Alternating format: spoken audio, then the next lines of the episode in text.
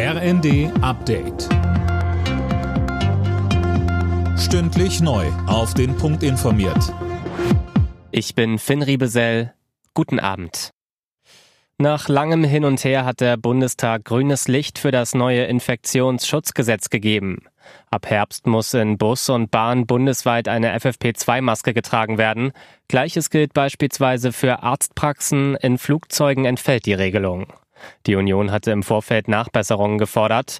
Der CDU-Gesundheitspolitiker Sorge sagte. Es ist ja durchaus sinnvoll, dass wir sagen, die Länder brauchen Möglichkeiten zu reagieren, individuell, wie dann die Corona, die pandemische Lage vor Ort im Herbst sein sollte. Aber es macht überhaupt keinen Sinn, dass sie nicht definieren, unter welchen Grundvoraussetzungen diese Maßnahmen dann anwendbar sein sollen. Und das haben Sie hier wieder versäumt. Sie machen es sich dazu einfach, liebe Kolleginnen und Kollegen der Ampel.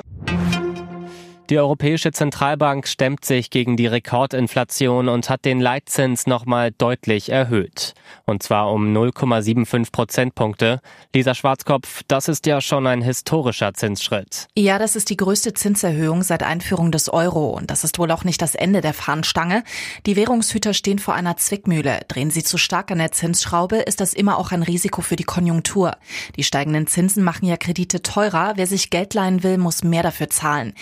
Investitionen wie zum Beispiel für die digitale Transformation oder die Energiewende werden dann erstmal zurückgestellt. Großbritannien ist in Sorge um die Queen. Elisabeth II. geht es nicht gut, heißt es aus dem Buckingham Palast. Die Königin ist unter ärztlicher Aufsicht. Die 96-Jährige befindet sich gerade in Schottland und hatte gestern bereits ein Treffen mit ihren Beratern abgesagt. Der Autobauer Opel will offenbar bis zu 1000 weitere Jobs streichen.